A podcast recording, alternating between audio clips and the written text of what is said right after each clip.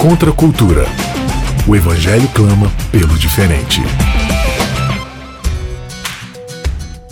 Em 3, 2, 1, gravando. Começando mais um Contra a Cultura, chegando aqui para você na Rádio Novo Tempo. É uma alegria muito grande ter a sua companhia aqui com a gente para estudar a Palavra de Deus. Último episódio, 13 terceiro episódio da série Bíblia.edu. A gente viu aí vários temas, vários assuntos relacionados com educação, né? O sábado, a família, a igreja, o Éden, o próprio Jesus, a Bíblia como um todo. E agora a gente vai falar um pouco sobre a questão do céu, como a perspectiva da eternidade, de morar com Cristo eternamente, com o próprio Deus, não só no céu, mas aqui também numa terra restaurada e renovada, deve mudar nossa perspectiva e nos ajudar a formar a nossa mente, a nossa educação para estarmos prontos para aquele grande dia. Como você já deve perceber, a minha voz está um pouco rouca. Durante essa semana eu passei um pouco mal e fiquei praticamente sem voz e fui adiando a gravação, adiando a gravação e a gente chegou até o limite aí de entrega do episódio. O pessoal foi bastante paciente. Infelizmente não deu para gravar com todo mundo, né? Então eu pedi para dois amigos gravarem alguns comentários pra gente para poder enriquecer o programa. Eu vou dar uma complementada aqui pra gente concluir essa temporada, beleza? Antes da gente prosseguir, quero te fazer o convite final aí no ano para você curtir, compartilhar, se inscrever lá no canal Cristãos Cansados, porque em 2021 a gente tem grandes projetos, grandes vídeos, grandes coisas para fornecer lá no canal. O Contra Cultura, inclusive, vai ser ampliado. O pessoal está sempre pedindo, perguntando: ah, será que o programa não pode ser maior? Será que não pode esticar? É tão legal. Queria que tivesse mais conteúdo, mais assunto para a gente ouvir. E tentando atender esses pedidos, a gente vai aí no decorrer dos episódios, dentro do possível, gravar aí quase o dobro de conteúdo, tentar fazer episódios maiores, com mais comentários. Só que aqui na rádio o programa é restrito a 27 minutos. Então, para você conferir esses comentários expandidos, você tem que correr lá no episódio completo, lá em Cristãos Cansados, no youtube.com.br Cristãos Cansados, e conferir lá, ou no podcast, essas versões expandidas, com bastante assunto aí para a gente tratar. Inclusive, a gente vai começar uma nova temporada em 2021 sobre o livro do profeta Isaías, um livro riquíssimo que não dá para ficar tratando em 27 minutos. Então corre lá, se inscreve e você vai ficar atento e receber tudo que chegar por lá. Beleza? A gente também vai ter aí o curso que eu quero te convidar mais uma vez para se inscrever. Se você ainda não se inscreveu, quero entender a bíblia.com.br. Lá você vai fazer o pré-cadastro e eu acredito que até o final de janeiro o curso deve estar pronto de forma completamente gratuita. É um curso básico de interpretação para você aprender a ler a Bíblia, né, de forma devocional ou para preparar um sermão ou para dar um estudo bíblico. Você vai ter muito mais ferramentas, muito mais noção de como a Bíblia deve ser lida, né? E aí de lá a gente pode pensar futuramente em assuntos mais complexos, em dar um próximo passo, mas é um passo inicial ali bem interessante para você poder se familiarizar com a palavra de Deus, tá bom? Então, mais uma vez, quero entender a Bíblia.com.br, se inscreve lá e você vai ser o primeiro a receber aí esse curso, beleza? A gente segue também na conclusão da série sobre Filipenses e futuramente a gente vai começar outras séries bíblicas em formato de sermão, talvez em formato de conversa. Vem uma série também sobre o Apocalipse. Então eu quero convidar você pela última vez para você acessar youtube.com.br cristãos cansados e conferir todo esse assunto por lá. E para a gente então ir finalmente para o assunto dessa temporada, para o último episódio dessa temporada, para a gente fechar o pastor Jada Silveira conversou um pouco com a gente e explicou sobre a questão da perspectiva da eternidade, da, da, da, ressurreição, desde o início da Bíblia. Então, como essa perspectiva da vinda do Messias nos ajuda a compreender um pouco da nossa perspectiva em relação à volta de Jesus. Escuta aí. O primeiro preparo para a eternidade que eu me lembro numa história na Bíblia está em Gênesis 5. Talvez seria muito difícil para os seres humanos na história, é, começando da criação até a vinda de Jesus, esperar até chegar realmente de fato a primeira vinda de Jesus, para ele mostrar que existe uma vida após a morte, onde todos aqueles que morrerem crendo em Jesus poderão ser ressuscitados no nome dele e poderem desfrutar de uma vida eterna. Em Gênesis 4 e 5, logo após a queda de Adão e Eva na narrativa bíblica, é encontrado duas genealogias. Em Gênesis 4, nós temos a genealogia de Caim e seus descendentes, Em Gênesis 5, nós temos a genealogia de Adão e os seus descendentes, partindo de Sete. É interessante notar que a genealogia do capítulo 5 de Gênesis, onde vai descrever os descendentes de Sete, ela é a única genealogia na Bíblia onde fala que as pessoas morrem. E isso é interessante porque a primeira vez que a morte é mencionada na Bíblia é do assassinato de Caim sobre Abel. E no capítulo 4, na genealogia de, dos filhos de Caim, a Bíblia não fala que eles morrem. É óbvio que todos eles morreram, mas o texto ele quer fazer um ponto aqui. Na genealogia do capítulo 4, dos descendentes de Caim, ela para para falar sobre os filhos de Lameque, Jubal e Jabal, onde eles são os pais da cultura terrena, eles desenvolvem instrumentos cortantes, eles desenvolvem instrumentos de música, eles trabalham com gado, eles começam a se desenvolver aqui na Terra e eles são os pais da cultura terrena. Já na genealogia dos descendentes de Sete, a única coisa que a genealogia menciona que eles sabem fazer é gerar filhos, crescer e morrer. Gerar filhos, crescer e morrer. Gerar filhos, crescer e morrer. E parece que a única perspectiva para o ser humano aqui na Terra é nascer, crescer, gerar filhos e morrer. Mas a genealogia ela é interrompida com a vinda de Enoque. Enoque, um homem que é transladado por Deus, ele não morre. Assim, Enoque ele quebra esse ciclo de morte que o pecado trouxe a esse mundo. Enoque é um vislumbre de que existe algo além da morte. Enoque é um vislumbre de que a nossa vida ela não se restringe somente a essa vida aqui na Terra, de que existe algo maior e melhor preparado para o ser humano.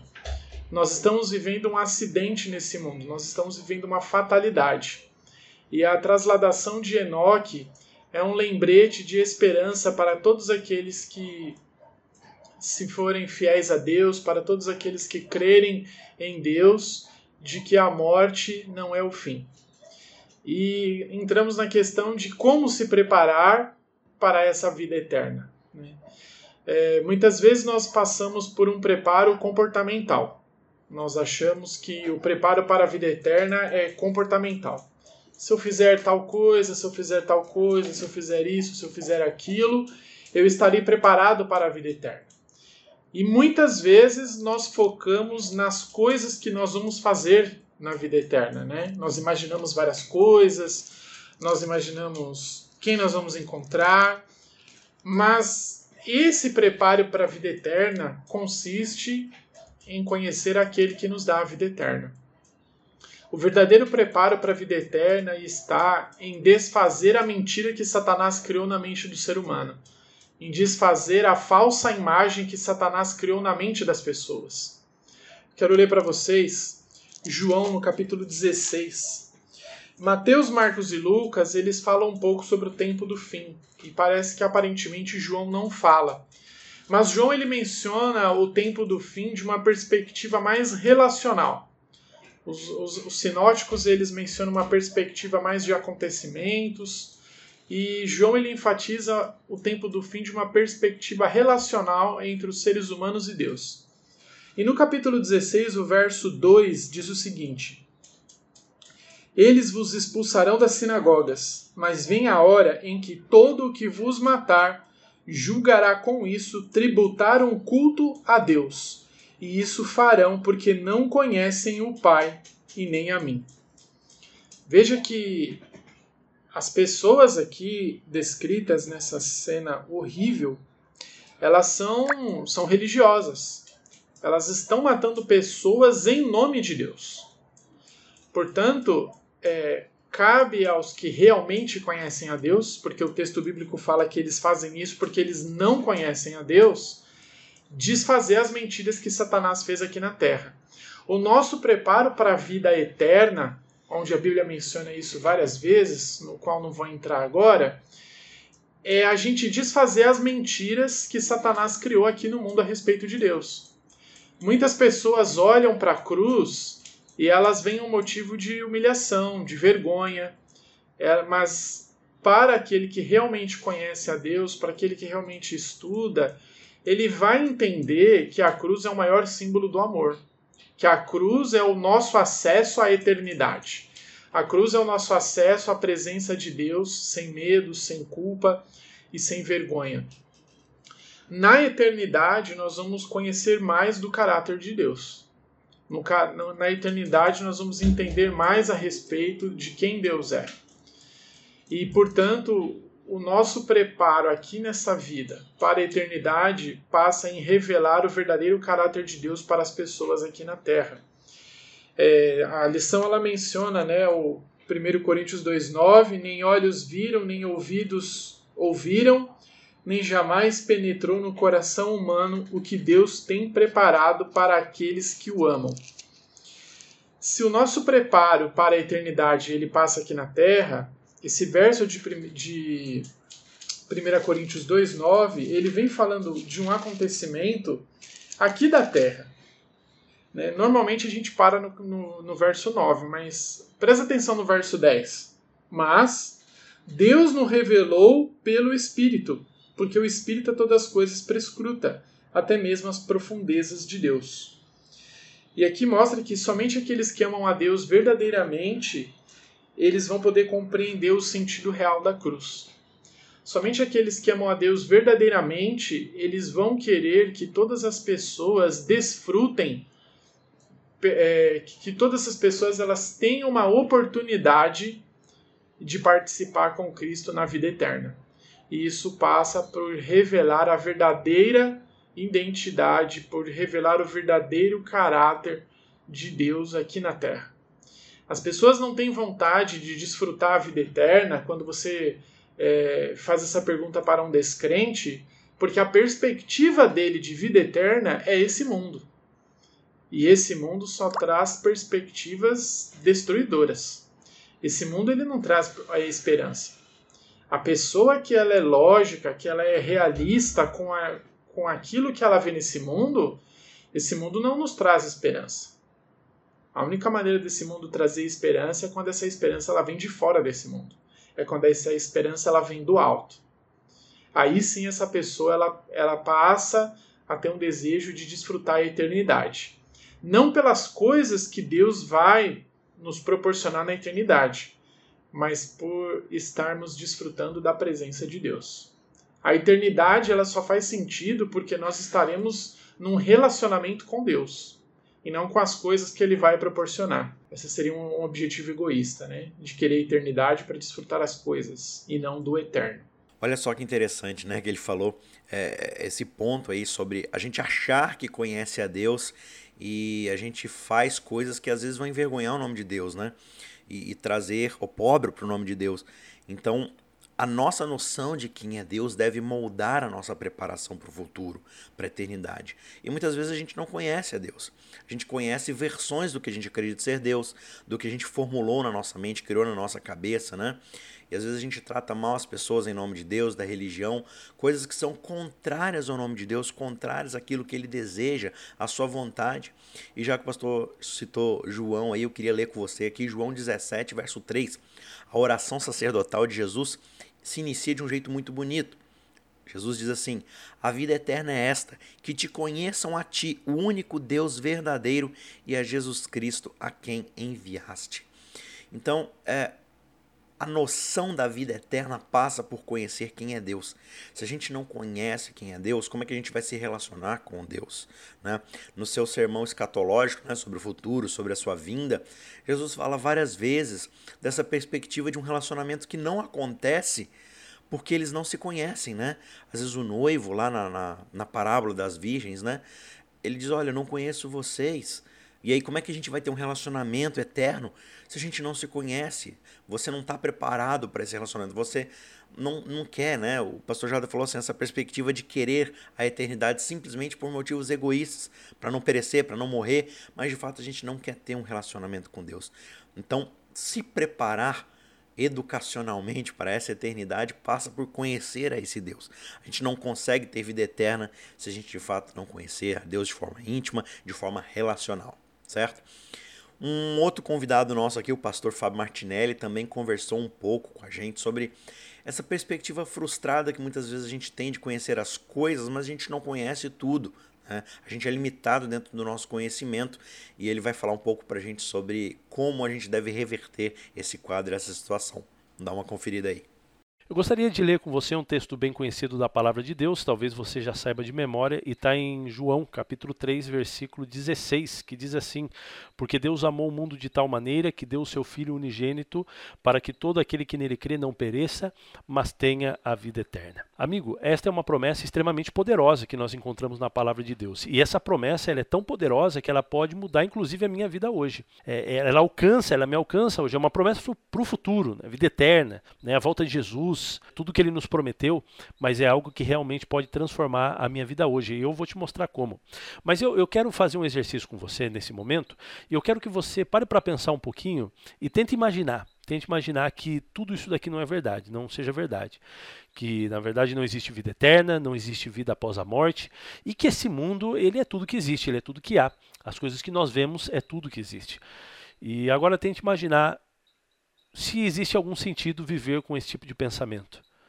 É, se existe sentido você sair para trabalhar todos os dias, existe algum sentido você ser uma pessoa boa ou uma pessoa má, se existe algum sentido você ter sonhos, você querer fazer, você querer realizar, sabendo que depois que você morre, nada disso vai frutificar para alguma coisa. Você pode até tentar construir, não, mas olha, eu estou construindo para os meus filhos e netos.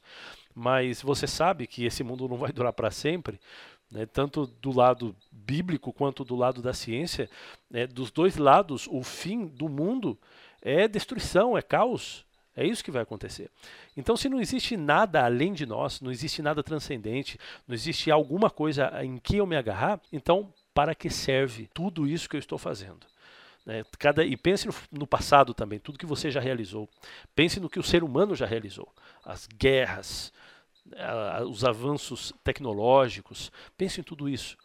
Nada vale a pena. Nada vale a pena. Por quê? Porque depois que terminar, depois que essa poeira cósmica ela simplesmente deixar de existir, depois que a luz deixar de brilhar, simplesmente as coisas não vão fazer sentido nenhum. E algumas pessoas, infelizmente, têm vivido hoje com esse tipo de realidade. Mas a Bíblia, ela traz esse ensinamento tão lindo e tão profundo de que, na verdade, existe sim vida após a morte, existe sim uma eternidade, e como eu disse para vocês, essa esperança pode mudar a sua vida hoje. Tem muita gente que diz o seguinte: ah, tá bom, é tudo muito lindo né, essa esperança, mas os meus problemas eles acontecem hoje e eu não posso ficar esperando né, até essa tal eternidade acontecer. Bom, isso é tão, mas tão impressionante e essa mensagem ela é tão, mas tão poderosa que realmente ela pode transformar sua vida agora e ela pode transformar sua vida hoje. Agora, como isso acontece? Bom, tudo que você faz agora ganha muito mais sentido, cor e brilho, porque você sabe que vale a pena fazer o que você tem que fazer nessa terra. Então vale a pena trabalhar, vale a pena ser bom,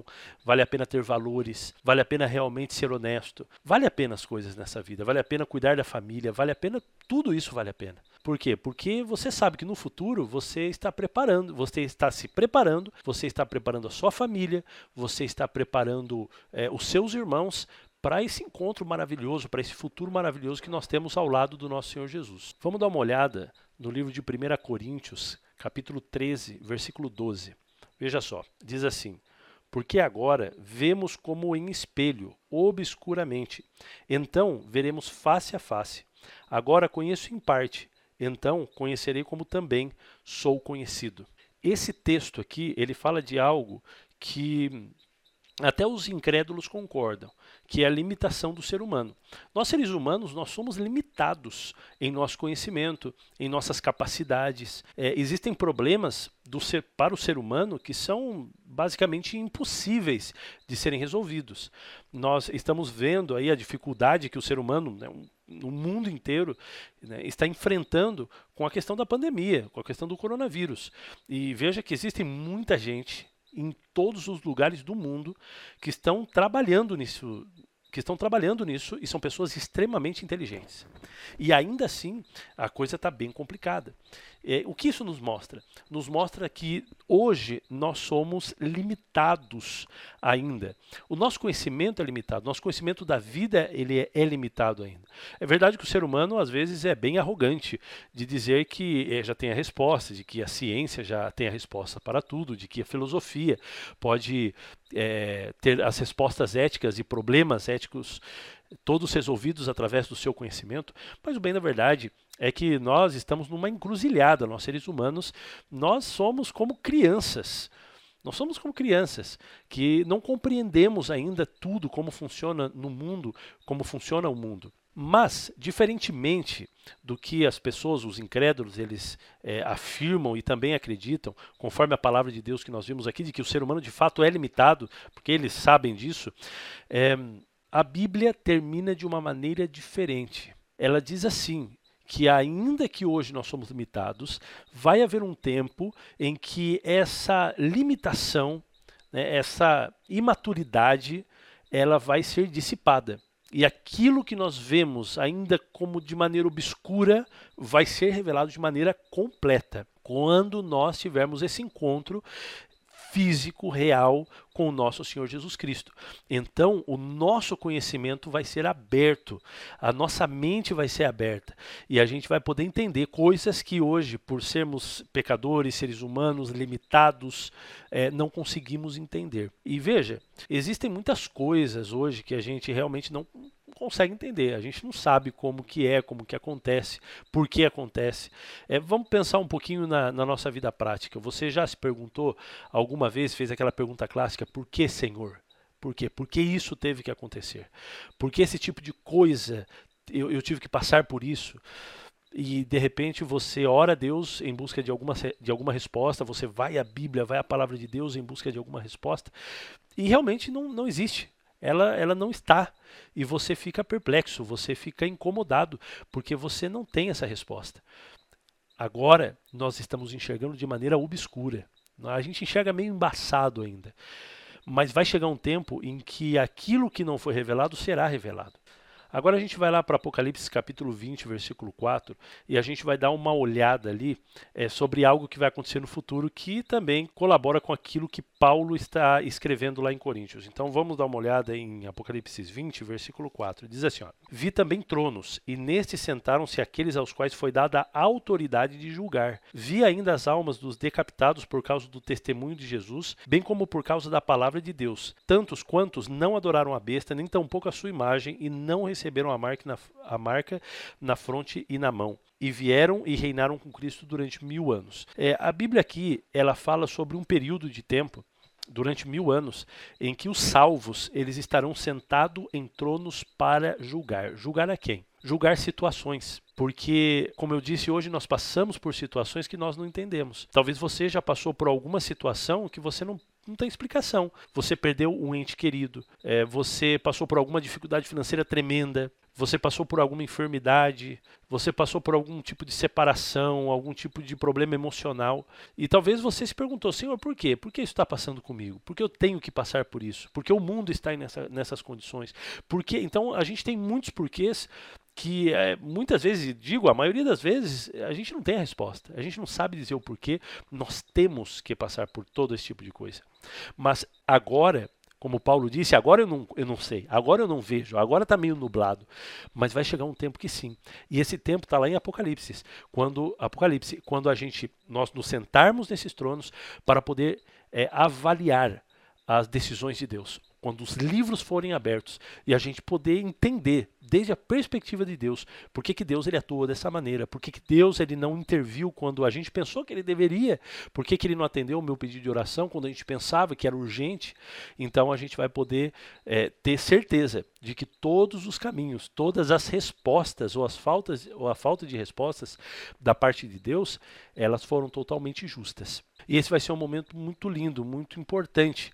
E a gente vai continuar conhecendo e aprendendo que esse Deus é sábio, que esse Deus é poderoso, que esse Deus é justiça e que esse Deus também é misericordioso e nos ama. Tem um ponto aqui que eu gostaria de frisar dentro desse comentário e dessa perspectiva do milênio, que está em Romanos 3, verso 4, onde Paulo diz: Seja sempre Deus considerado verdadeiro e todo um homem mentiroso, como está escrito, para que sejas justificado em tuas palavras e venças quando fores julgado. Paulo que está falando, claro, dentro de um outro contexto, mas essa ideia de que o próprio Deus vai ser julgado e vai vencer, ela é muito interessante, porque né, o pastor Fábio falou que a gente vai estar tá lá no milênio, lá no céu, julgando tudo aquilo que aconteceu. E julgar aquilo que aconteceu, as pessoas que foram salvas, as que não foram, por que, que alguns estão no céu, por que, que alguns não estão, não é simplesmente julgar esses fatores. Ao julgarmos o veredito, a gente está julgando as próprias ações de Deus. A gente está julgando aquilo que o próprio Deus fez, o próprio Cristo fez dentro do juízo. Por que, que ele escolheu que tal pessoa estivesse no céu? Por que, que ele escolheu que tal pessoa não estivesse? E a gente vai chegar à conclusão de que Deus fez o melhor que poderia ter sido feito. Porque veja, a grande ideia é que a gente não pode começar a eternidade se ainda existir dúvida no nosso coração se a gente ainda servir Deus por medo, né? Porque veja, qual é a ideia aqui? Após o milênio, o que, que vai acontecer? Vai ser a destruição dos ímpios de forma definitiva, o juízo final, né? Uh, o, o veredito final, o lago de fogo para todos aqueles que não aceitaram a eternidade. E se a gente chegar nesse julgamento, nesse veredito, ainda duvidando nas motivações de Deus, a gente vai começar a eternidade como pessoas que servem a Deus por medo e não por amor, e não por conhecer de fato o caráter de Deus. E se a nossa motivação principal é o medo, então a semente do pecado continuará por toda a eternidade. Então a eternidade estará sempre a um passo de acabar, a um passo de ser prejudicada.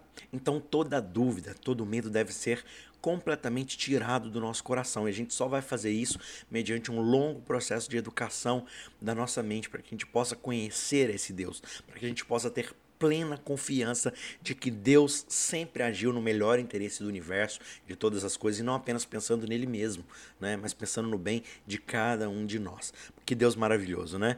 Esse Deus que nos educa, que nos permite ter um coração aberto para conhecê-lo cada vez mais e assim colocarmos o pé na eternidade de forma segura, plena para que a gente possa usufruir de uma terra recriada, restaurada, com toda certeza de que aquilo será duradouro, porque nós estaremos na presença do próprio Deus aprendendo por toda a eternidade. A gente se vê na semana que vem para iniciarmos a nova temporada sobre o livro de Isaías. Eu espero você lá. Fique com Deus. Um abraço. Tchau, tchau. Contra a cultura. O evangelho clama pelo diferente.